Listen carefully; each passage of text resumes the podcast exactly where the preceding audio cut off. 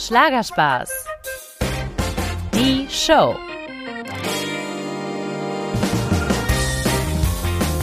Hallo ihr Lieben und herzlich willkommen zurück bei Schlagergeflüster. Schön, dass ihr dabei seid. Heute geht es in die zweite Runde mit Schlagerstar und Moderator Stefan Ross. Letzte Folge durfte ich ihn ja schon während seiner TV-Sendung immer wieder sonntags backstage begleiten. Und ich sage euch, wow, das war Adrenalin pur für mich. Also Anhören lohnt sich. Es ist wirklich informativ, rasant und sehr lustig. Heute aber wird es etwas ruhiger. Wir lernen Stefan nämlich sehr privat kennen.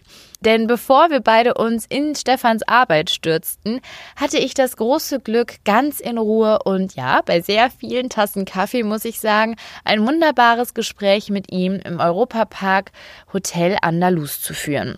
Und da haben wir echt über alles gefühlt geredet, was den Sänger so die letzten Jahre bewegt hat.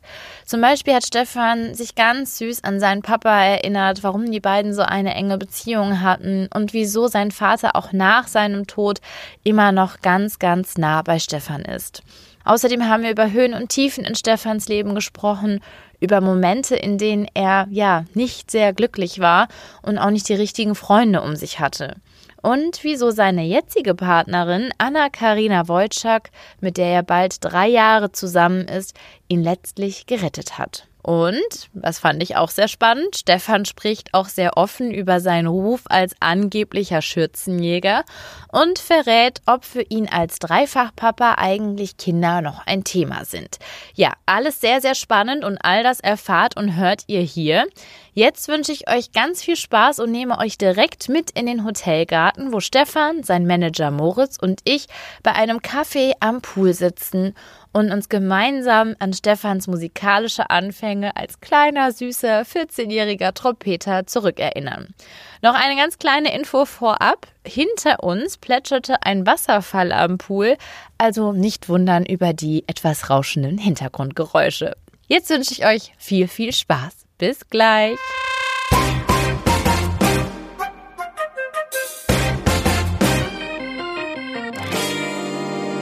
ich muss sagen, ich hatte viel Freude, deine alten Bilder anzugucken. Vielen Dank. Mit 14, ja, da war ich ja noch in einer ganz anderen Welt. Und dann steht man auf einmal auf der Bühne, alle reden von einem. War dir das mit 14 so geheuer, so auf einmal der, auf der Bühne zu stehen? Oder fandest du es schon damals richtig toll und hast dir gedacht, Mama, das ist ja das Geilste ever. Ich will hier bleiben. Es war schon, es war schon krass. Also vorher stand ich in der Blaskapelle in Traunstein stand ich äh, auf der Bühne, war zweiter Trompeter, habe jeden Tag geübt, habe auf Hochzeiten gespielt und plötzlich stehst du beim Grand Prix der Volksmusik vor damals 15 Millionen Fernsehzuschauern und gewinnst dieses Ding auch noch. Also es war für mich, also ich denke, ich checke das erst heute wirklich. So blöd sich das jetzt anhört.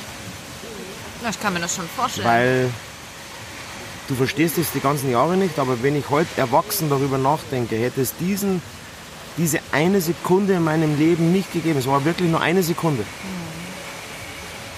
der mein komplettes Leben verändert hat, würde ich heute hier nicht sitzen. Und das muss man sich mal auf der Zunge zergehen lassen. Entscheidende Moment aber, der für Stefan alles ins Rollen brachte, passierte eigentlich vor dem Grand Prix. Und zwar als Stefan mit zwölf Jahren auf einer Hochzeit seine Trompete auspackte. Das Besondere war nämlich, dass der österreichische Entertainer und Musikantenstadelmoderator Karl Moik auch zu Gast war. Also ich habe auf dieser berühmten Hochzeit gespielt, wo, wo Moik, wo Moik äh, auf dieser Hochzeit war bei dem Schwager. Und ich gesagt habe, ich wusste, Karl Moik kommt auf diese Hochzeit. Und wir waren ja alle riesen Fans von Karl Moik.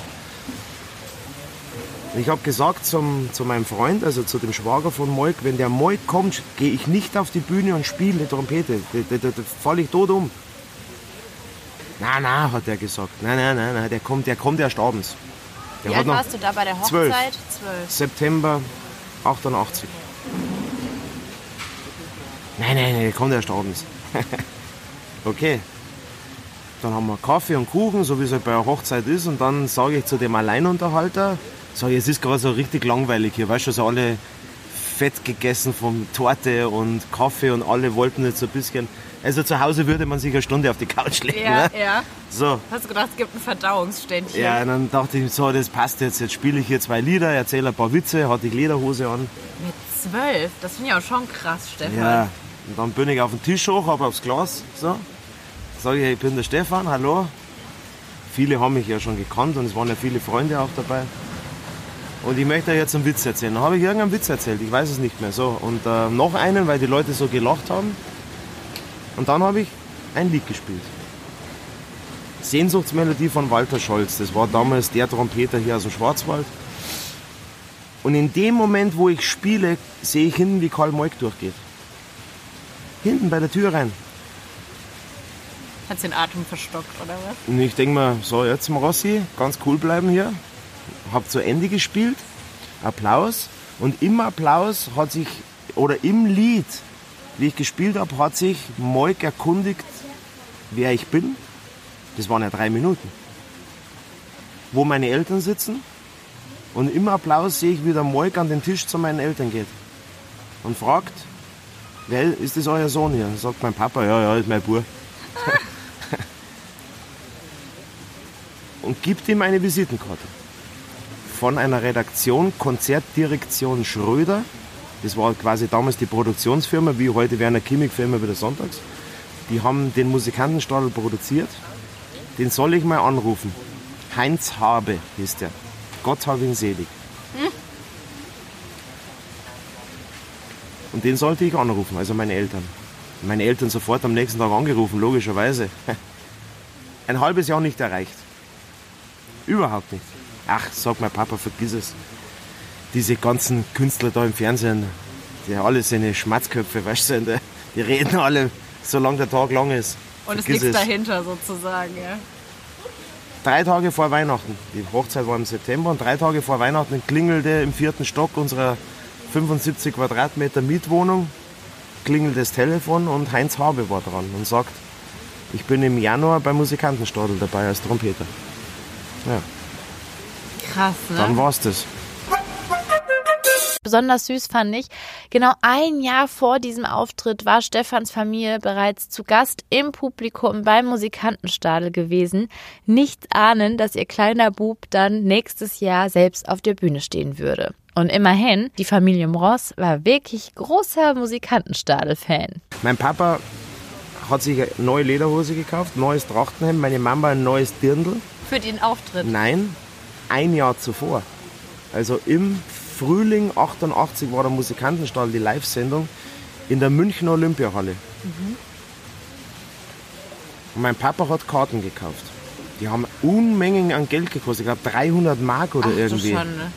Und mein Papa, wir hatten damals nicht viel Geld. Also wir sind eine ganz, ganz äh, eine Bodenständig. bodenständige Familie. Also meine Mama hat, war äh, Hausfrau fleißig und äh, mein Papa war Busfahrer, mein Bruder war damals äh, Kfz-Mechaniker gelernt und äh, ich war in der Schule. Also ganz normal wie jeder andere. Also wie viele andere, hoffentlich. Gesund, alles wunderbar. Und mein, meine Mama hätte meinen Papa so geschimpft, wenn der gesagt hat, ich kaufe hier um 300 D-Mark Karten für die Musikantenstadel. Und wir müssen nach München fahren. Das war für uns damals eine Weltreise. Also in die große Stadt hinein. Gottes Willen. Und mein Papa legt meiner Mama am 21. März zu ihrem Geburtstag, 88 war das, ja genau, legt diese zwei Eintrittskarten hin. Also eigentlich drei, meine inklusiv. Wir fahren nächste Woche zum Musikantenstadel nach München. Und dann saßen wir da und alle neu eingekleidet. Gott, ist das. Familie im Ross und dann kam der große Karl Moik. Hallo, Servus im Warm-up vor der Sendung, wie es ich hier mache. Nichts anderes. Und dann sagt mein Papa, Sohnemann, wenn du hier mal auf dieser Bühne stehst, einmal als Trompeter oder irgendwas, dann hast du es geschafft. Ach ein so. Jahr stand ich da. Mhm. Dein Papa hat schon immer voll an dich geglaubt. Ich, ich kenne es nur aus Artikeln, aber Ja. es klang immer so, dass dein Papa schon Ja. dein Riesenfan war. Ja, das war mein Mentor. Also äh, geschäftlich, geschäftlich gesehen Karl Moik und äh, privat war es mein Papa. Ja. Aber er hatte ja mit dem Business war das für ihn ja auch total neu, ne? Für meinen Papa? Ja. Ja, natürlich. Ja, aber was hat er denn dir da für Ratschläge gegeben? Keine, keine. Der hat immer gesagt, Bur, auch schön auf dem Boden bleiben, bleib immer du selbst. Das hat er bis zum Tod gesagt. Das war ihm ganz, ganz wichtig. Das war der wichtigste Ratschlag, den ich auch von ihm bekommen konnte. Ähm, das konnte ich mitnehmen und äh, das war, ja, da ging es nicht um Geld oder Karriere oder, das haben andere schon erledigt. Das, ich weiß noch ganz genau, wie ich am 1. Juli 89 dann den Grand Prix gewonnen haben, gehabt, äh, da standen vor der Tür, glaube ich, 15 Manager. Also unfassbar, im vierten Stock. Der Aufzug ist nur noch gefahren, nur noch oh Manager. Gott. Mein Vater hat immer gesagt, hau ab, hau ab, geh weg, weg, weg, weg. Und dann stand irgendwann als letzter Manager Hans R. Bayerlein, der große Mentor, stand vor der Haustür. Und mein Papa sagt zu dem, geh weg, weg, weg, weg. Kenn dich nicht, ich will dich nicht. Wir wollen kein Management. Lass meinen Sohn in Ruhe. Ja, lass meinen Sohn in Ruhe. Und dann rief uns wieder Karl Moik an und sagt, du, kann es sein, dass gestern ein Herr Hans Bayerlein vor eurer Haustür stand? mein Vater, ja, ja, das kann schon sein. Wie hat denn der ausgeschaut? Ja, so ein grauhaariger. Ja, ja, hat er gesagt. Und der ist unten in so einen dicken Mercedes eingestiegen. Also ein Manager. Sagt er, seid ihr blöd? Das ist der Größte. Das sagt mein Vater, das ist mir völlig egal. Kennt doch ich nicht. Ja, und dann drei Wochen später haben wir dann den Managementvertrag unterschrieben. Mit ihm? Für Bayerland, ja, mit Bayerland. Er hat es euch verziehen, dass der Papa erstmal gesagt hat, das hat ihm schon wieder gefallen. Das hat mir schon wieder gefallen. Wir hatten damals mit Marianne Michael, ich hatte damals gleich Auftritte und wir haben Marianne und Michael gefragt, kennt ihr einen Hans Bayerlein? Ja, warum? Was ist los? wo, wo ist der? Äh, der stand vor unserer Haustür. Ist der wirklich gut? Dann sagt der Michael Hartl, äh, sagt, sagt zu meinem Papa, ich würde auf allen Vieren, ich würde, das ist wie der Papst, das ist der große oh, Bayerlein. Auch Maria und Margot Hellwig damals, die hat ja alle noch gegeben, oder Roy Black haben wir gefragt und ich weiß es noch ganz genau. Und jeder hat gesagt, das ist der Papst. Das ist, wenn du bei dem bist, das ist der große Chef.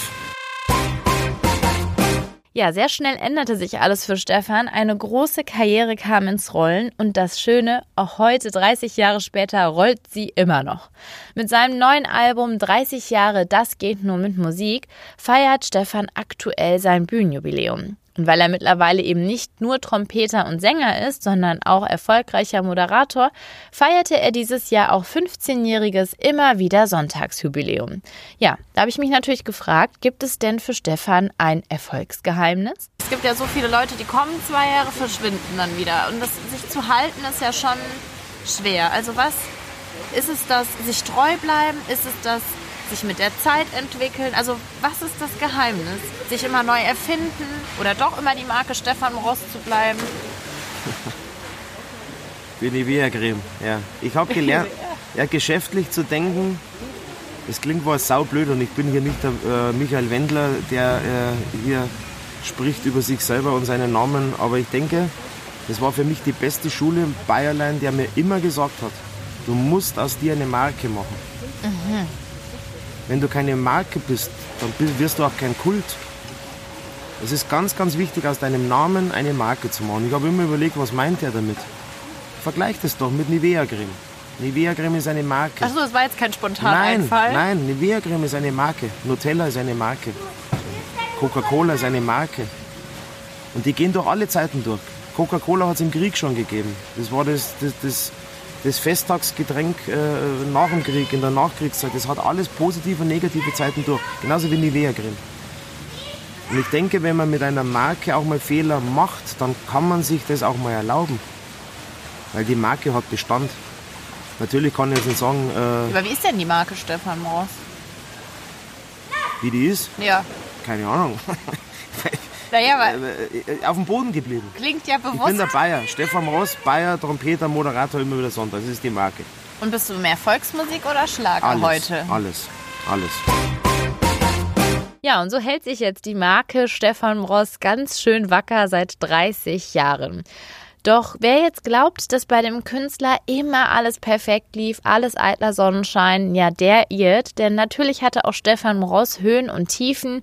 Und ganz offen hat er mir erzählt, welche Rückschläge er schon erleben musste und warum das Business wirklich nicht immer einfach war. trotz alledem hatte ich auch schon Zeiten, wo ich sage, oh Gott, ich schmeiß alles hin. Also es war kurz vor, vor 2005, vor immer wieder sonntags, wo ich gesagt habe zu meinem Papa damals, zu meiner Mama, ich schmeiße das alles hin, ich habe keinen Bock mehr. Äh, ich will nicht mehr, keine Gerechtigkeit mehr auf dieser Welt und da ging es um viele Streitigkeiten und Trompetenkrieg und alles Mögliche. Naja, und das dachte, zog sich auch lange hin. Ne? Ja, zwölf Jahre. Und ich dachte, wenn es keine Gerechtigkeit mehr gibt, ich bin ich bin schon 15 Jahre auf der Bühne. Was habe ich denn 15 Jahre hier gemacht? Habe ich die Leute belogen oder was? Ich stehe fast tagtäglich auf der Bühne und dann kommen irgendwelche Idioten um die Ecke und sagen, der Ross hat Erfolg. Ich sage jetzt eins, du kannst gar nichts und du bist ein Idiot. So, das geht einem schon an die Nieren. Und da war ich schon so weit, dass ich gesagt habe, nee, wenn die Gerechtigkeit hier und äh, nicht mehr stattfindet, dann höre ich auf. Ja. Habe jetzt nicht damit gerechnet, dass ich Koch werde, sondern es war für mich so ein Entschluss, einfach aufzuhören. Und die Gerechtigkeit kam. Äh, drei Monate später kam der Anruf, ob ich immer wieder sonntags moderieren will. Ist ja schon ein Business, ja, wo auch, glaube ich, viel im Hintergrund passiert, wovon jemand, der da ganz neu reinkommt, der sieht das alles gar nicht, wer da was zu sagen hat ne? und welche Machenschaften es da gibt. Wie schwer war das denn für dich, so die richtigen Leute zu finden, denen du wirklich vertrauen kannst? Also, oder ist das andere, anders gefragt, ist es denn schwer, richtige Leute zu finden, denen man vertrauen kann? Natürlich, das ist das A und O in dem, in dem Genre. Das ist aber auch in der Modebranche so oder in vielen anderen äh, Berufsrichtungen. Also Neid spielt auf der ganzen Welt eine Rolle, egal in, welchem Beruf du ausführst. Mein Bruder war Kfz-Mechaniker und wenn der mehr Trinkgeld gekriegt hat wie der Meister, sage ich jetzt mal blöd, 5 Mark mehr, dann war der schon neidisch auf den Lehrbuben also, und hat ihn anders behandelt. Also Neid ist immer, wenn du eine gewisse Aura hast, wenn du Erfolg hast. Und du kannst die Leute am meisten damit leider bestrafen, wenn du glücklich bist. Das ist wirklich ein ganz, ganz wichtiger Aspekt. Weil wenn du schwach bist, hast du die meisten Freunde. Ich, ich weiß das ganz das genau. Das ist auch wirklich wahr. Es ja. ist so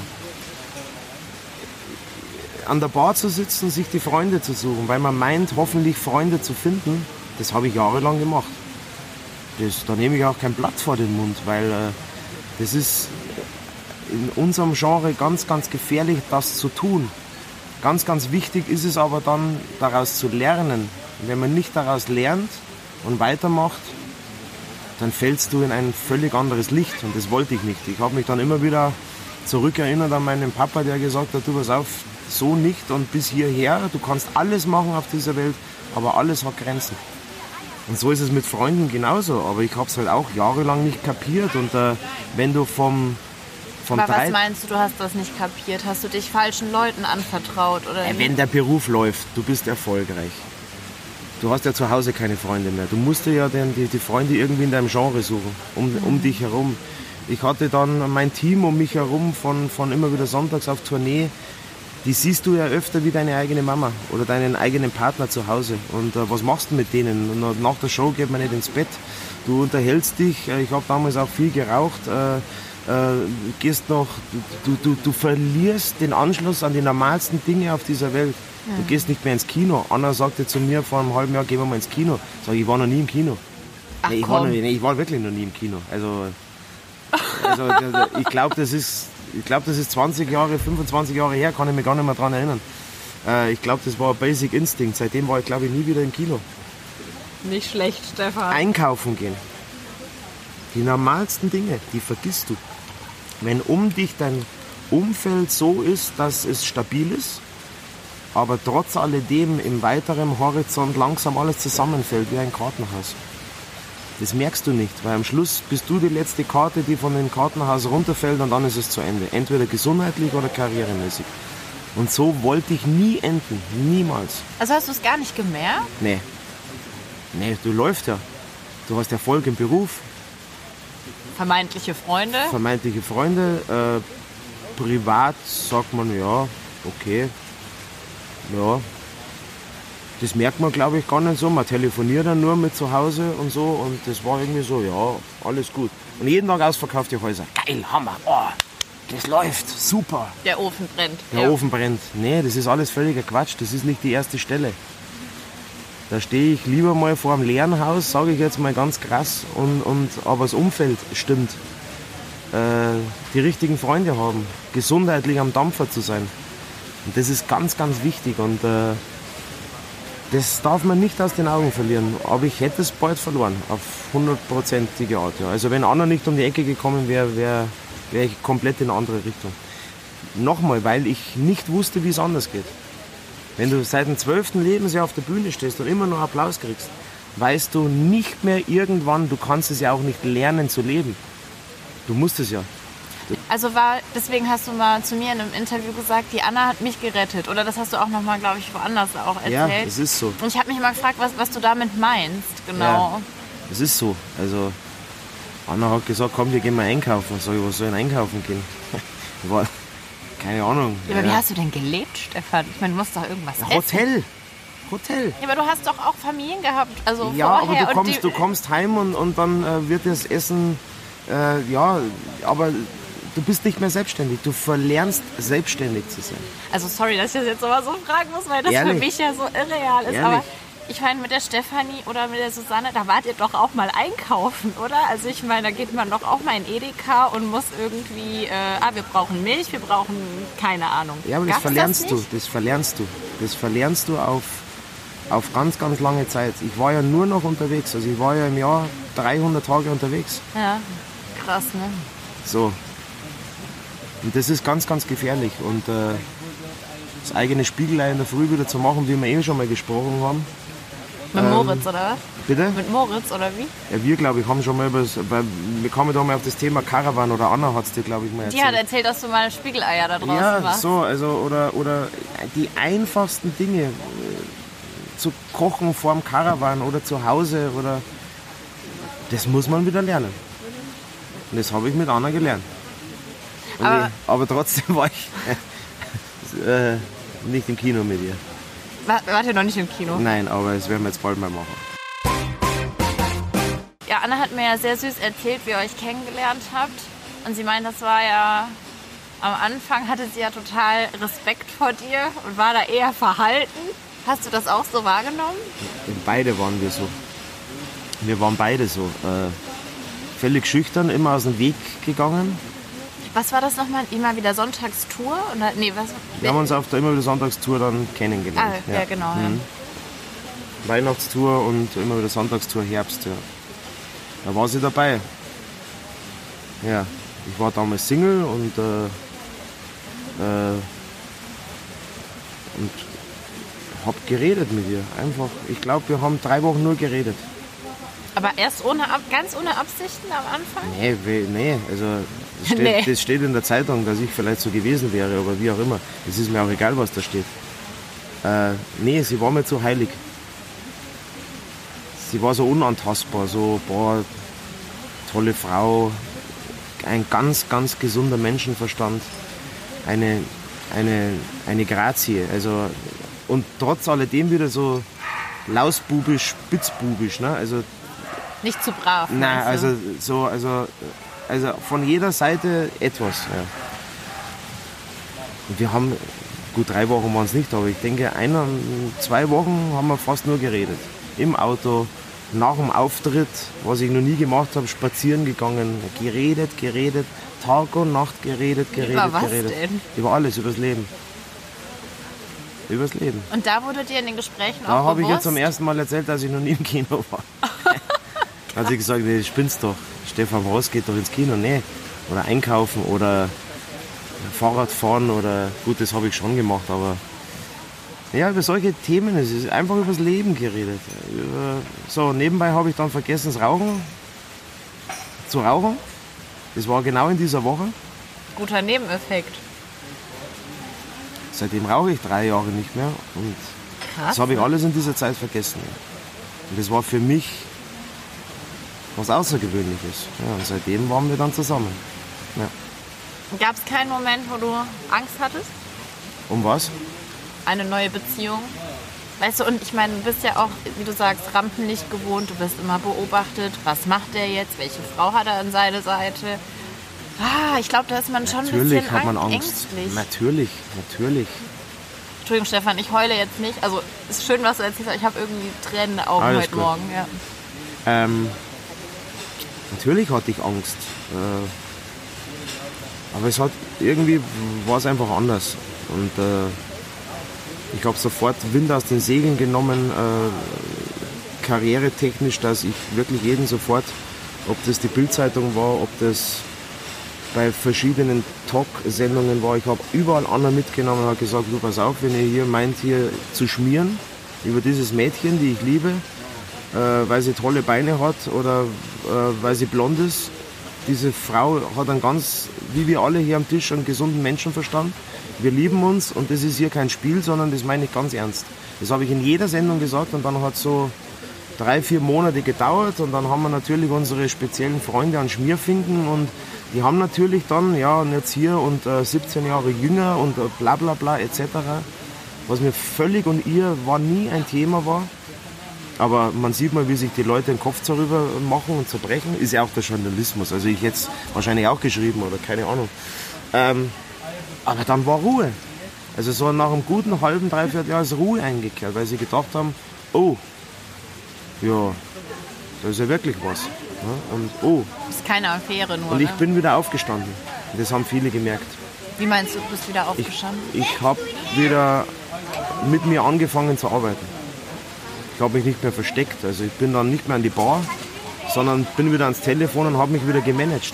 Ich habe mich wieder in die Hand genommen. Ich habe wieder, ich habe mich neu beflügelt wieder. Ich habe wieder an mir gearbeitet. Ich habe wieder weitergemacht. Und das ist alles so ein bisschen eingeschlafen die letzten Jahre.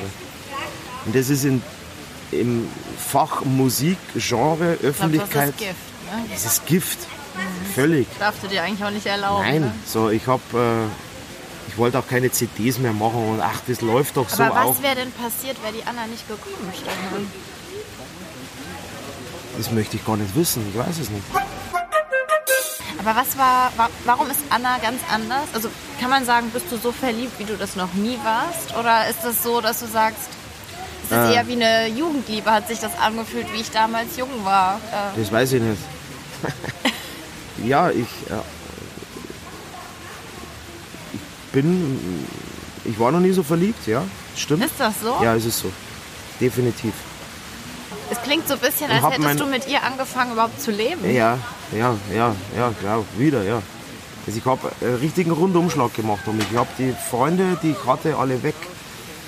Ich bin umgezogen, äh, habe ein neues Leben. Wie Also- alle Freunde hast du eliminiert. Nein, so viel hatte ich ja nicht, aber es, die meisten Freunde waren ja Mitarbeiter von mir. Ne? Aber Stefan, ich finde das irgendwie voll die Größe, dass du das so ehrlich sagen Ja, kannst. es ist so, weil es stand eh alles in der Zeitung. Ne? nee, aber ich meine auch, wer, voll viele Leute würden sagen, doch, ich habe total viele Freunde und Nein, habe ich. niemals Nein, nein. zugestehen, dass Ach, das das ist Quatsch. Es hat keiner viele Freunde und wenn, dann, dann stimmt es nicht. Das sind nicht die wahren Freunde. Überhaupt, wenn einer viel unterwegs bist, sind, äh, ist. Du kannst ja die Freunde nicht pflegen. Ich kann doch nicht jeden Tag äh, nur für die Freunde da sein. Das, das weiß auch jeder, der in meinem kleinen Umfeld ist. Ich habe das kleinste Umfeld um mich herum. Nicht, weil ich keinem traue, sondern weil ich habe keine Zeit, diese Freundschaft auch irgendwie zu pflegen. Das tut mir leid. Also wie viele würden näher an mich rankommen und äh, vielleicht äh, mit mir mehr essen gehen oder keine Ahnung oder freundschaftliche Gespräche führen. Das ist alles wunderbar. Das mache ich jetzt mit meinem Partner. Und für das andere bin ich leider auch zu oft enttäuscht worden. Also äh, Mitarbeiter, die mich dann in die Pfanne gehauen haben und alles Mögliche und, und Geschichten an die Zeitungen verkauft haben. Also ich bin einfach mal ein gebranntes Kind und äh, in Anna habe ich einfach alles gefunden. Ich habe jetzt ein neues Management seit einem Dreivierteljahr. Äh, ich arbeite weniger, wobei mir vorkommt, dass ich mehr arbeite, weil ich mittlerweile halt auch für zwei Karrieren da bin. Aber es macht mir anders Spaß und das ist das, was ich äh, vorher gesagt habe. Äh, ich teile mir mein Leben mittlerweile anders ein und das ist ganz, ganz, ganz, ganz wichtig, aus dem negativen Stress einen positiven zu machen. Einfach dass du dir entspannter auch- durchs Leben zu gehen. Ja, dass du ein bisschen auch Auszeiten dir gönnst. Und Ja. Ja. ich finde das auch gut, dass ihr so normale Sachen macht, weil sonst verliert man vielleicht echt die Bodenhaftung. Ne? Ja, auf alle Fälle. Also äh, das ist ein ganz, ganz wichtiger Aspekt, äh, die Bodenhaftung. Wenn du die verlierst, bist du sofort weg. Aber trotz allem, was der 43-Jährige erlebt hat. Seien es Enttäuschungen, zwei Scheidungen, Freunde, die am Ende keine waren. Stefan sagt heute, all das gehört eben zum Leben dazu. Man, man kann nicht sagen, das war alles scheiße und das war alles Mist. Das darf man nie sagen. Das war völlig anders und man darf, äh, man darf auch, Gott sei Dank, man kann nicht in die Vergangenheit, man kann, nicht, man kann nichts daran ändern. Nee, das und das ist auch, gut so. Mhm. Ich habe letztens auf Netflix so einen Film gesehen, ein deutscher Film, der heißt Dark.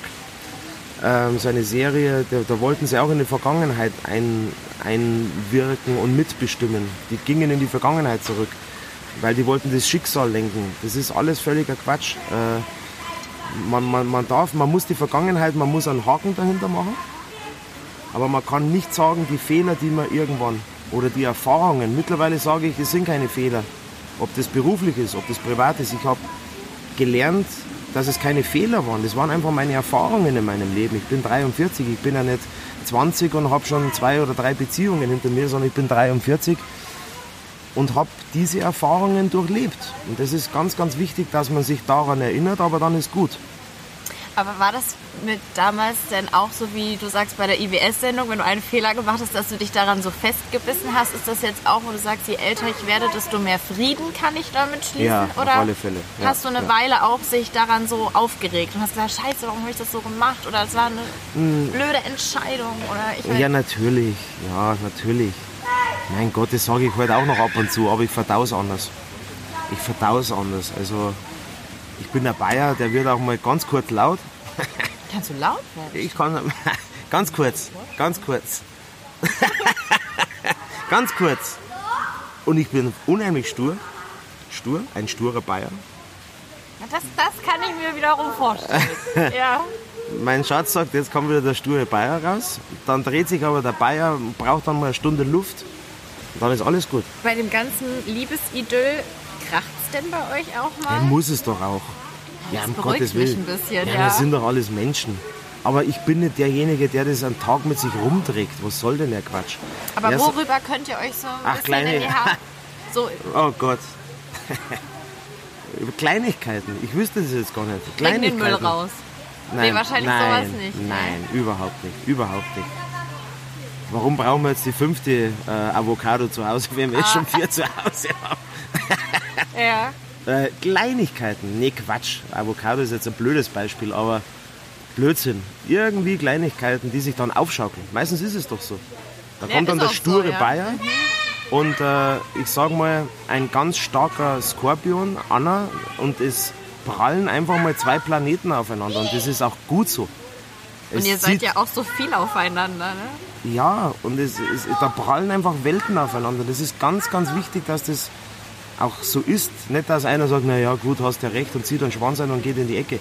Äh, wie, wie ein Hund. Also das ist Quatsch. Äh, natürlich muss man Kompromisse eingehen. Natürlich Kompromisse lernen. Wie managt man das jetzt? Findet man Zwischenlösungen oder wie? Aber Stefan, was ist denn so deine anstrengende Seite, womit du sagst, ah, da hat meine Partnerin manchmal nicht so einfach mit mir? Hab ich nicht. Doch, habe ich sicherlich. Doch, doch. Ich bin schon stur. Das liegt aber auch an meinem Beruf, denke ich. Das muss auch so sein. Also wenn ich einmal das sage, dann ist es auch so. Also da helfen da, auch keine nein, Blicke nichts, und Nein, also Schatzi Moritz kann das auch bestätigen. Wenn ich sage, ich, ich, es Ein ist so. Ein verzweifelter Blick bin, vom Manager. ich, ich, bin, ich, bin, ich bin kein Fähnchen. Ah, das ist gut. Aber. Nein, ich bin kein Fähnchen. Wenn ich sage, nein, es ist so, dann ist es so. Und das stinkt vielen. Natürlich denke ich dann drüber nach und denke mir, gut, dann müssen wir jetzt den Kompromiss, vielleicht hat er ja nicht Unrecht, ich überlege dann schon. Aber das dauert schon. Das dauert schon. Und an der Anna? Bitte? Was hat so die Anna für eine anstrengende Seite? Eben auch der starke Skorpion ne? und eine starke Familie mit, mit einem ganz starken Charakter. Ne? Also man muss ja wissen, äh, Anna ist ja bis vor drei Jahren, haben die zusammen auf einem Hof gelebt mit, mit, mit ihren Geschwistern und äh, das ist so eine Stärke in einer solchen Familie, die seit 24 Jahren, wie es jetzt Anna damals war, 25 war sie, egal, äh, ihr, ihr Leben mit ihren Geschwistern, mit ihren Eltern verbracht haben auf, auf einem Hof. Und da muss man stark sein und da muss man auch einen ganz starken Charakter haben, um das Leben überhaupt zu schaffen mhm. als Reisender, ne, als Schausteller. Und das ist ganz, ganz wichtig. Und ich bin auch Reisender. Wir sind darauf gekommen, Anna, ich, ich führe das gleiche Leben wie du, nur anders. Ich bin in Hotels, fahre im Auto und, und, und äh, äh Familie Wojcik sind mit den Wohnwegen rumgezogen von Stadt zu Stadt. Was anderes mache ich auch nicht. Was anderes macht auch kein Heino oder kein, äh, keine Ahnung, jeder Kollege, wir sind Reisende, nur anders verpackt. Ne? Nee, aber ich verstehe das. Und das ist ja, ja auch wichtig, um einen Alltag zusammen ich hab zu haben. Ich habe Koffer gepackt, Anna hat ihren Wohnwagen die Tür zugemacht und sind in die nächste Stadt gefahren. Äh, und, und das muss einen stark machen vom Charakter. Und da musst du stark sein. Und da kannst du nicht sagen, ach, jetzt mache ich mal Wischiwaschi hier ein bisschen, dann mache ich mal da ein bisschen. Nee, das, das gibt's nicht. Also da muss schon hier straff durchgezogen werden. Während Stefan so verliebt von seiner Anna schwärmt, kommt mir nochmal sein neuer Song Unzertrennlich in den Sinn. Ob der wohl seiner Liebsten gewidmet ist? Das war eigentlich ein Lied von Michael Kunze. Äh, der, der viele Musicals äh, geschrieben hat, erfolgreichsten Musicals der Welt aufs Deutsche übersetzt und äh, präsentiert hat. Ähm, mit dem habe ich das in Zusammenarbeit gemacht. Ähm, und zu Anna passt es natürlich äh, wie kein anderes. Denn das Band der Liebe äh, muss unzertrennlich sein, solange man glücklich ist damit. Ne? Solange das Band nicht spröde wird. Und äh, steht an erster Stelle, glücklich sein, dann gehört auch das Wort unzertrennlich dazu, auf alle Fälle. Bist du denn jemand, dass wenn es anfängt spröde zu werden, auch durchhalten kann und kämpft? Ja, natürlich, muss man ja auch. Aber ich kann mich nicht in eine Unglücklichkeit stürzen. Das ist ja für beide Parteien, für beide Partner nichts Gutes. Ich will doch meinen Partner nicht leiden sehen oder keine Ahnung oder immer wieder ähm, darauf zu sprechen kommen, dass es nicht mehr geht, dass es nicht mehr geht, dass es nicht mehr geht. Wieder von vorne anfangen, wieder, das kann man ja alles machen, muss man auch machen. Das ist ja ganz, ganz wichtig. Das nennt man ja Beziehung, Erziehung. Da steckt alles drin in dem Wort. Sich gegenseitig zu erziehen. Aber wenn es nicht mehr geht, muss man es ändern im Leben. Es muss ändern und es ist dann für beide Parteien, wenn man sagt, okay, dann ist es gut.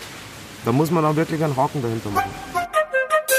Apropos sich gegenseitig erziehen und sich sozusagen Grenzen aufzeigen. Spielt eigentlich Eifersucht eine Rolle für Stefan? Natürlich. Ich habe die tollste und schönste Frau auf der Welt und äh, dass da mal ein paar Männer Augen hinterher schauen und so, das macht mich ja nur stolz. Aber eine, eine gewisse Eifersucht ist doch was Gesundes. Ja, das ich kann doch nicht sagen, das so. ist. Das, ich kann doch nicht sagen, das ist mir scheißegal, dass der, der Typ ständig äh, so oder keine Ahnung, warum hast du mit oder wie oder was. Also so ironische Fragen ist doch was Schönes. So auf Humor getrieben. Ich sage jetzt nicht so anders, sage einmal, geht's noch? Hallo, warum ich oder der Typ oder da? Dann, wie gesagt, dann hätten wir den falschen Beruf. Mhm. Und, ich, und, und ich glaube, also wenn ich den Beruf nicht hätte und Anna würde, also ich, ich, ich wäre jetzt Koch auf einem Kreuzfahrtschiff, bin das ganze Jahr unterwegs und sehe von meiner tollsten Frau zu Hause in Deutschland, wie sie gerade Fotos macht mit, keine Ahnung, wer ist hübsch. Ach, hat sie letztens gemacht mit ben Feuerherz. Feuerherz oder, oder Ben Zucker oder mit Gabalier oder so. Ich weiß nicht, was ich darüber denken würde. Natürlich hat man Vertrauen in seinen Partner, man liebt seinen Partner, aber das ist dann so, ich glaube, das ist eine andere Eifersucht. Mhm. Aber jetzt in dem Beruf, weil ich den selber habe, verstehe ich doch, warum das Foto genau zustande kommt oder wie oder warum auch immer. Und das sind Kollegen und, äh, das ist auch gut so und das soll ja auch so sein. Ja, und als wir so über die Liebe sprechen, fällt mir noch ein weiterer Song auf Stefans Album auf. Kein Herz für eine Nacht. Hm. Was hat es wohl mit diesem Lied auf sich? Kein Herz für eine Nacht. Äh, der Titel spricht darüber, wie ich bin. Also der Titel wurde mir ans Herz geschrieben. Äh, egal was andere denken, ich bin der Stefan. Ich kann nichts dafür. Ich bin einfach so, wie ich bin. Und schreibt euch alle hier hinter die Ohren, ich bin kein Herz für eine Nacht. Also ich bin hier nicht der, der Womanizer. Ja, oder keine Ahnung, Schürzenjäger der, äh, der Schlagermusik. So äh, völliger Quatsch. Und wenn ein Mensch auch so wäre, dann wäre es mir auch egal. Aber bin ich nicht. Und das ist immer so, ich liebe so Lieder mit so einem Augenzwinkern. Ne? Äh, ich muss gestehen, seit wir uns sehen, bin ich anders, ja völlig anders. Und ich hätte nie wieder gedacht, dass ich auf solchen Wolken schwebe. Und, äh, aber schreibt euch alle hinter die Ohren, das ist meine Anna und ich bin kein Herz für eine Nacht hier. So, in Ruhe aus dem Karton. So, das ist ungefähr so dieser, auch wenn es losgeht. Ich, äh, wie geht's los? Äh, ich habe mir den Text sogar am äh, Handy aufgeschrieben, aber ich weiß es jetzt nicht äh, mehr. Was man sagt über mich, meinetwegen, lass sie reden. So, das habe ich mittlerweile alles so gelernt. Ich habe zwar lange dazu gebraucht, weil ich auch diesen Beruf schon lange ausführe, aber das ist genau der Text, der das beinhaltet. Ja. Aber dann sag mir doch, warum hast du denn diesen Ruf gehabt, der Schürzenjäger? Weil, weil es... Äh, Oder wo kam der her? Weil es Gehirngeburten verschiedener Journalisten waren. Ich kann ja nicht über einen urteilen. Das finde also das finde ich am Journalismus einfach. Es ist die Meinungsfreiheit. Ich bin eine öffentliche Person. Aber ich dachte nicht, dass es solche Gehirngeburten gibt, über einen Menschen zu urteilen, den man eigentlich gar nicht kennt. Das finde ich am Journalismus das Schlimme. Gut, damit wird ja seit vielen Jahrzehnten Geld damit verdient. Ich möchte auch nicht derjenige Journalist sein und da werden halt zu 80, 85 Prozent die Geschichten zusammengesammelt. Äh, ist mir auch egal, weil wie gesagt, im Endeffekt sitzen wir alle in einem Boot und wir brauchen ja auch den Journalismus. Und ich kann ja nicht wegen jeder Zeile hier zum Rechtsanwalt rennen, das, ich, das ist Quatsch. Aber ich wundere mich trotz alledem darüber, dass dass es solche äh, Zeilen dann doch äh, gegeben hat über mich. Äh, die vergessen alle, ich habe in meinem Leben bisher zwei Beziehungen gehabt ne? und, äh, äh, und sehr, sehr lange. Also ich bin hier kein, weiß ich nicht, bei allem Respekt, Herr Pocher, wo sich sogar Beziehungen dann vielleicht auch überlappen oder sonstiges, ist mir auch egal. Wie gesagt, muss jeder selber wissen. Und natürlich ist es für diese Szene, die wir machen, ein gefundenes Fressen, wenn natürlich, man sieht es ja bei Helene und Florian Silbereisen, wie das explodiert ist. Ist ja völlig logisch, weil sich, das liest sich gut. Und äh, da kann man mal so ein Lied raushauen, ein bisschen ironisch. Und das finde ich furchtbar gut. Während unserem Gespräch fällt mir definitiv auf, immer wieder kommen Gäste vorbei, grüßen Stefan, Menschen winken vom Nachbartisch. Also ja, ganz unerkannt kann man mit Stefan keinen Kaffee trinken. Also du hast auch kein Problem, wenn Leute dich hier ansprechen, Autogramm, Selfie, da hast du auch dann einen großen ich, Dann habe ich ein großes Problem, wenn das zum Problem werden sollte, weil dann habe ich einen falschen Beruf. Also ich würde mir, glaube ich, mehr Gedanken machen, wenn hier Leute rumsitzen, die morgen in die Sendung gehen und mich nicht ansprechen. Dann habe ich irgendwas, was falsch, gemacht. falsch gemacht. Also für Anna ist es äh, was brutal ungewohnt die erste Zeit, weil als Frau sieht man privat immer anders aus. Es ist so. Und ein was Mann, soll das jetzt heißen? Nein, anders. Also eine, eine, eine, eine Frau ist ja im, im, Fernsehen mehr geschminkt, auf Fotos mehr geschminkt. Ach so, meinst du das? Ach so, ja, ja, das ja, man dann äh, natürlich Man hat eine ja. andere Aura privat als ja, Frau. Ich schaue immer gleich aus. Ich habe meine Frisur, äh, habe mein Cappy, mittlerweile wissen schon, wenn der Ross mit Cappy. Sitzt auch. Ja, Frisur sitzt auch und äh, der Ross hat meistens ein Cappy auf privat, weil ich es einfach liebe. Ähm, also es ist schon krass, aber es ist Gott sei Dank so, weil du kannst nicht 30 Jahre diesen Job machen und kein, Entschuldigung, Schwein erkennt dich oder will dich nicht erkennen. Und, und wechseln die Straßenseite. Also das wäre ganz schlimm. Ach so, ja, das wäre ja schlimm. Ja. Aber wird man dann nicht auch ein bisschen eitel? Also, weil wenn das ja mal abebbt, dann wundert man sich ja schon. Was ist los? Habe ich eine Falte zu viel? Zwei Kilo zu viel? Was ist das Problem? Ich denke nicht, nee. Ähm, also, also bist nicht eitel? Nein, ich bin, ja natürlich bin ich eitel, aber ich bin jetzt nicht so, dass ich sage, jetzt kommt der Falte und jetzt brauche ich die Spritze Botox. Niemals in meinem Leben, niemals.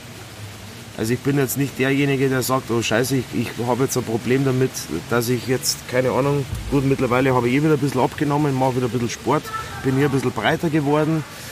Ähm, stört mich nicht. Ich muss mich wohlfühlen. Mir geht es gesundheitlich, toi, toi, toi. Ich bin am, am, am Dampfer und äh, mein Umfeld ist gesund. Wenn jetzt die ersten Falten kommen, dann ist es so. Das ist doch alles das Leben. Und hallo, für mich sind die größten Vorbilder zum Beispiel Jürgen Drews. Oder auch Costa Cordalis, der, Ah. der äh, Gott hab ihn selig im Musikerhimmel rumschwirrt und runterschaut. Das sind für mich Vorbilder, weil die, die, die, die, der Jürgen Drews sagt auch, ja, entweder die Leute hassen mich oder sie lieben mich. Ich schaue einfach mal so aus, ich habe die Haare, ich habe diese freche Schnauze und das, das ist Onkel Drews. Ich So, finde den auch cool. Ich bin der Bayer, ich möchte auch so alt werden und möchte auch mit 74 noch auf der Bühne stehen und keine Ahnung, 20.000 Jugendliche oder auch ein älteres Publikum, da habe ich keine Grenze, einfach zu unterhalten. Also ich finde das ganz, ganz groß. Aber das finde ich ja süß. Was ist denn so deine Zukunftsvision? Genau Dein Leben- diese. Ja, also wirklich bis du alt bist auf der Bühne Ja, stehen ja. und im Karawan rumfahren. Ja, ja, ja. Mit Anna. Ja, ja. Und jetzt kann ich meine Frage einstreuen. Trommelwirbel. Mit Kindern. Ja, der- auf die Frage habe ich gewartet. Halleluja. Ja, natürlich ist doch das schönste äh, Traumformation, wenn man sich denkt, ja, und mit Kindern, logisch. Ich kann ja nicht sagen, nee, ohne Kinder, das ist ja völliger Quatsch. Also, das ist doch was Schönes. Nee, ist kein Quatsch. Komm, es gibt auch Paare, die sagen. Die wollen nee, keine Kinder? Ja. Doch. Und Stefan, ich habe in meinem Freundeskreis nicht zu wenig davon. Ja, das ist ja auch dann auch eine richtige Entscheidung. Wenn sie so entschieden haben, kein Kind zu haben, weil sie vielleicht beruflich eingespannt oder viele können ja nicht mit Kindern. Nee, weil sie einfach sagen, dann geht die Romantik auch verloren. Dann verlieren wir uns als Partner. Habe ich eine. Aha. Bekannte. Na, wie gesagt, muss ja jeder selber wissen. Also wenn man sich entscheidet, keine Kinder haben zu wollen, so. Ja, mit dem Caravan mit 70 quer durch Europa, Anna, von mir aus, ja, Kinder und ich stehe noch auf der Bühne und darf damit noch mein Geld ein bisschen verdienen. Anna macht in der Zwischenzeit dann schon hoffentlich viel, viel mehr.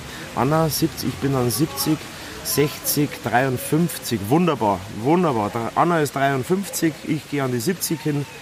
Toll, sehr schön. Und was meinst du, sie macht dann hoffentlich mehr? Mehr, Hast du das nicht gerade gesagt? Damit ich ein bisschen ruhiger treten Ach so, kann. okay. Ja, Jürgen Drews macht ja auch keine 250 Auftritte mehr im Jahr. Dass man sich mehr aussuchen kann, Anna noch mehr unterstützen. Äh, schau mal an, hier äh, Rosanna Rocci oder so, die sind auch schon über 50. Super, toll. Ich finde solche Kollegen oder wie gesagt Heino oder der hat nochmal ein, eine frische frühlingsmusikalische Brise bekommen mit seinem Rock und mit seinen Totenköpfen und alles Mögliche. So, soll jeder selber entscheiden. Hauptsache derjenige hat Spaß und er hatte Spaß und er hatte Riesenerfolge damit gefeiert. Jetzt war ich einfach mal für alle ein bisschen neugierig. Obwohl Stefan ja schon zweimal verheiratet war und bereits drei Kinder hat, spielt denn in seiner Zukunftsvision auch eine Hochzeit noch eine Rolle? Das ist eine langweilige Frage. Warum ist das eine langweilige Frage? Das Thema ist ist, so schön. super. Und das ist auch logischerweise bei Anna und mir ein Thema, immer. Äh, Wir haben auch tausend andere Themen, die ich noch vorhabe. Wie zum Beispiel mal mit dem Caravan quer durch Europa. So gibt es logischerweise auch dieses Thema. Also du glaubst auch noch an die Ja, Ehe? ja, natürlich glaube ich daran. Das ist doch völliger Quatsch. Und ich, äh, nochmal, ich bin nicht Lothar Matthäus mit fünf Ehen und, und, und keine Ahnung. So, wie gesagt, das waren tolle Erfahrungen, die Vergangenheit und einen grünen Haken dahinter und rein in ein neues Leben. Und worauf Natürlich. wartest du dann noch, Stefan? Ich schaue mir das erstmal bei dir an. vielleicht kann ich mal eine Scheibe abschneiden, was ich vielleicht dann. Äh, ja, gut.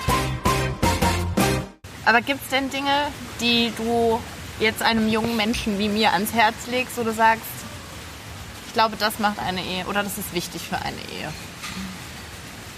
Reden, reden, reden, reden, reden. Bis das Reden bei den Ohren rauskommt. Also es gibt keine Tabus. Nein.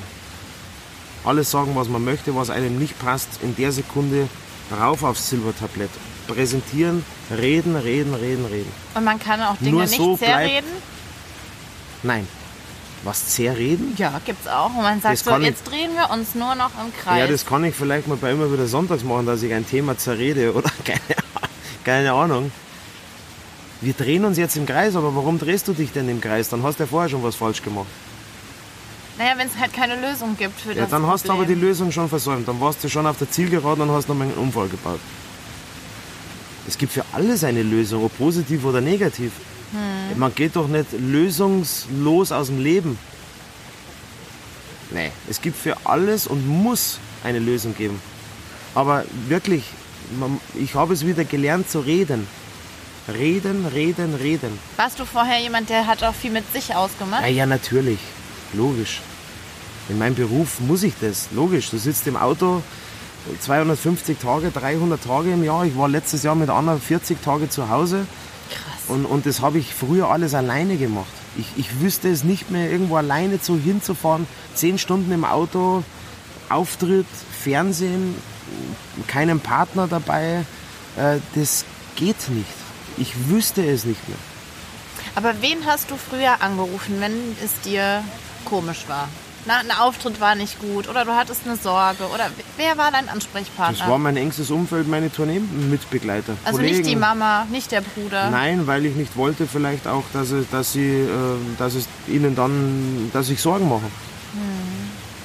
Das ist ja wieder süß. Weil sie sehen, sie sehen mich ja so schon kaum und dann rufe ich an und dann heule ich noch meine Probleme am Telefon aus. Ich denke, das ist nicht gut. Das, das macht man auch nicht. Mhm. Das kann ich am Tisch machen. Mhm. Aber an dem Tisch sitze ich leider zu selten und äh, was für meine Mama oder mein Bruder nichts Schlimmes ist, weil sie kennen es ja nicht anders. Sie sagen jetzt nicht, ja, sag mal, spinnst du, du bist nur unterwegs. Ja, das bin du ich ja immer dich schon. hier nicht blicken. Ja, ich bin schon sehr, sehr oft. Also meine Mama ist mir heilig und äh, ich sage, ich bin in einer halben Stunde sind wir da, hauen Apfelstrudel in die Röhre und äh, keine Ahnung, mache Schnitzel mit Bratkartoffel. Äh, dann sagt sie, habe ich eh schon gemacht, weil ich denke mir schon, dass du kommst und die Anna. Ähm, das habe ich halt dann mit anderen Leuten ausgemacht. Und jetzt kann ich es mit meinem Partner ausmachen. Wenn ich sage jetzt, ich habe mit der Sava hier zwei Stunden nur dummes Zeug geschwätzt. Aber ich war glücklich.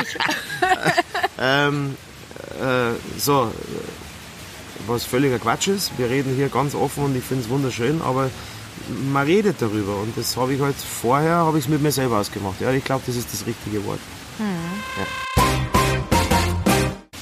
Was mir noch aufgefallen ist, Stefan, der neugierige Journalistenblick, du trägst ein Kreuz, oder? Als Halskette. Ja. ja. Bist du ein gläubiger Mensch? So, wenn man in Bayern aufwächst, da sind ja die Katholiken im Überschuss. Ja, ja nicht nur in Bayern, hier gibt es Gott sei Dank äh, weltweit. Ähm, ja, ich bin jetzt nicht so streng gläubig, dass ich jeden Sonntag in die Kirche renne, obwohl ich ja eine nicht so zu einer, zu einer katholischen Zeit am Sonntagvormittag immer wieder sonntags moderiere. Ja, das ist deine eigene Messe, die du hältst. Wir haben wirklich schon ein paar Pfarrer haben uns da schon mal geschrieben. Also kann ich ja sagen, weil das habe ich schon mal in einem Interview gesagt. Was wir uns überhaupt einbilden hier am Sonntagvormittag, diese Schlagermusik und die Kirchen sind leer. Ne? Ja. Ach, krass. Also ich bin jetzt nicht derjenige, der, äh, ich gehe mal gerne in die Kirche, aber für mich, für mich Egal, ob das am Mittwochnachmittag ist, wenn ich gerade vorbeigehe in Traunstein. Äh, Kerze anzünden für Papa und so, das ja. Aber wie gesagt, ich bin jetzt nicht äh, der zuverlässige Kirchengänger, der jeden Sonntag, wenn ich frei habe, reingehe. Weil ich denke, Gott ist überall.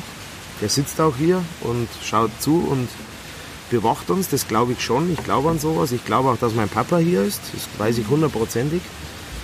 Ähm, vom Gefühl her einfach. Ja, das sind so diese heimlichen äh, Schutzengel. Also ich bin mir sicher, hier sitzt er. Echt? Ja, hundertprozentig. Aber suchst du auch manchmal noch so im Stillen seinen Rat? Oder? Ja, ja, auf alle Fälle. Und die Kette habe ich von meinem äh, Papa bekommen und ja, seitdem habe ich sie rum. Und was hätte er zu der Anna gesagt? Oh la la. Oh. Hola, ¿qué tal? oh ja. Alter Fuchs hätte er gesagt. ja, ja. Mein Mädel hätte er gesagt. Meine Mama sagt ja auch, ach mein Mädel, bin so stolz auf euch. Ja. ja.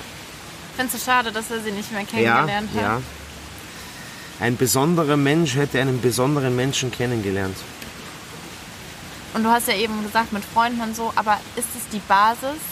Mama, die Partnerin, also dass man wirklich ein Umfeld hat, was einen trägt, dass man das denke, durchhält? Ich denke, das ist die zweite wichtigste Basis. Die erste Basis ist wirklich Gesundheit an erster Stelle. Man sagt immer so, Ja, Gesundheit, ja, dringen wir auf die Gesundheit, ein Hoch auf die Gesundheit. Nee, es ist es wirklich, es ist kein Spaß. Weil wir machen hier keinen Kindergeburtstag 30 Jahre. Und was noch dazu kommt, das Schicksal, ich bin in diesen, warte mal, sage ich dir. Ich fahre jedes Jahr im Schnitt 120.000 Kilometer. Ach Scheiße. So, jetzt pass mal auf. So groß ist mein Also jetzt rechne, ich rechne jetzt mal nur auf 20 Jahre, weil 20 mal 125.000 ist, das sind zweieinhalb Millionen Kilometer. Und äh, hallo Sibylle, hallo. So, zu Sibylle kann ich auch gleich was sagen. Hallo, bin die Sava, freut mich. Ähm, zweieinhalb Millionen Kilometer auf der Autobahn. Da braucht man auch Das habe ich aber nur Schutzengel. 20 Jahre gerechnet. Also ich habe jetzt 24 Jahre meinen mein Führerschein. Ja. Das ist, glaube ich, die Basis. Dass das wirklich alles, das ist unfassbar, unfassbar. Was meinst du, ist jetzt die Basis? Dass man immer wieder gesund heimkommt. Ach so, das meinst du, ja. Zur Familie. Darum sage ich, Familie ist die wichtigste Basis, logisch. Aber die Gesundheit ist nochmal so ein Millimeter oben drüber, weil gesund heimkommen, gesund den Stress bewältigen, weil es ist wirklich, wie gesagt, das ist kein Pferdehof, ein. Ponyhof hier, weil das ist wirklich Konzentration wirklich vom Feinsten. Es ist Funktionieren. Aber so eine Erkenntnis haben die Menschen meist, wenn sie einmal nicht gesund waren. Ich war ja schon mal auch nicht so gesund und, und ich sehe es ja von meinem Papa her, der war nicht gesund und seitdem habe ich im Kopf mir gedacht, hoppala. Aber was Boah. meinst du, du warst nicht gesund? Naja, ich war einfach, konditionell war ich, ich als, als 30-Jähriger sage ich, habe ich mich gefühlt wie ein 43-Jähriger und jetzt als 43-Jähriger fühle ich mich wie ein 30-Jähriger. Hast du es an den Treppen gemerkt? Ja, wirklich. Gera Kulturhaus. Äh, Tiefgarage, vierter Stock, oben ist die Bühne. Man geht im Kulturhaus Gera, Kongresszentrum Gera, eben im vierten Stock hoch. Zwei Koffer. Vor vier Jahren bin ich im ersten Stock stehen geblieben und dachte, also. Und ich gehe jedes Jahr in Gera im Kulturzentrum hoch in den vierten Stock und es wurde jedes Jahr schlimmer. Dieses Jahr bin ich mit drei Koffern hoch und oben hatte ich nicht mal Puste weg, sondern habe mein Bügelbrett aufgemacht und habe mein Hemd gebügelt. Und vor vier Jahren habe ich mir gedacht, oh, ja, oh, Ich kipp gleich um. es ist Wahnsinn. Aber meinst du, es war vom Rauchen her? Ja, oder? natürlich. Und keinen Sport gemacht. Mm, Ja, ja, natürlich. Und Fastfood gegessen. Ja, auch, natürlich. Jetzt hinter der Bühne, wie ein Reh. Ein junges. Reh. Ja. Früher habe ich zwischen den Moderationen, das kann man ja sagen, habe ich geraucht. In den Moderationspausen. Zwischen den Moderationen? Ja, hingestanden.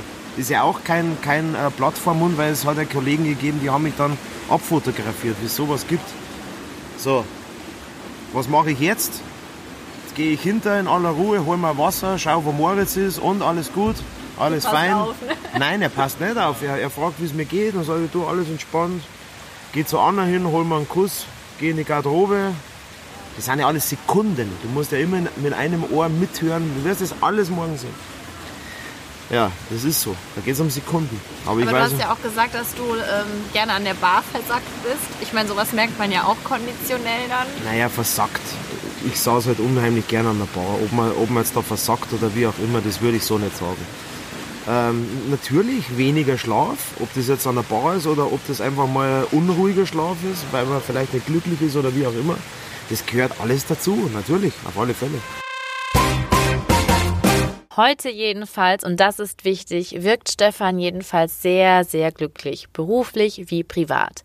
Umso schöner muss es für ihn sein, wenn er jetzt ab 29. September bis 18. Oktober 2019 auf seine Jubiläumstournee 30 Jahre Stefan Ross und Freunde in Deutschland geht. Ihr könnt natürlich dabei sein und mehr Infos dazu findet ihr auf Stefans Website www.stefan-mross.de.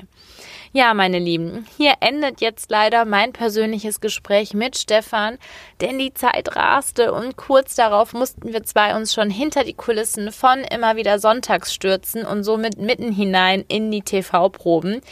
Ich hoffe jedenfalls, dass euch die Folge heute gut gefallen hat und wer noch nicht genug von Stefan hat, kann natürlich jetzt noch Folge 1 nachhören. Falls ihr das noch nicht gemacht habt, ansonsten hört doch super gerne bei meiner Podcast-Folge mit Stefans Freundin Anna-Karina Wojcik rein, die ich vor einiger Zeit nicht nur in dem Wohnwagen der beiden besucht habe, sondern auch bei ihrem Tanztraining begleiten durfte. Also ihr merkt, es gibt super viel noch anzuhören und zu erfahren. Euch wird nicht langweilig. An dieser Stelle nochmal ganz lieben Dank an Stefan Moros für all die Zeit, die er mir geschenkt hat und die schönen Gespräche, die wir zusammen hatten. Und natürlich auch ein ganz liebes großes Dankeschön an euch, dass ihr dabei seid und immer fleißig mithört. Wie immer freue ich mich natürlich, wenn ihr meinen Podcast abonniert auf Spotify, iTunes, Soundcloud, YouTube oder meiner Website www.schlagergeflüster mit ue.de und wenn ihr es noch nicht gemacht habt, mir eine Bewertung da lasst. Da freue ich mich natürlich immer. Auch Kritik, Anregung, Fragen, all das ist erwünscht. Schreibt mir über Facebook oder Instagram. Ich freue mich immer von euch zu hören. Vielen, vielen Dank und ich fiebere jetzt schon auf die nächste Folge mit euch hin und vor allen Dingen auf den nächsten Gast, den wir wieder zusammen kennenlernen. Also bis dahin wünsche ich euch auf jeden Fall alles, alles Liebe, sende beste Grüße und ähm, ja, sage bis ganz bald. Eure Sava. Schlagerspaß. Die Show.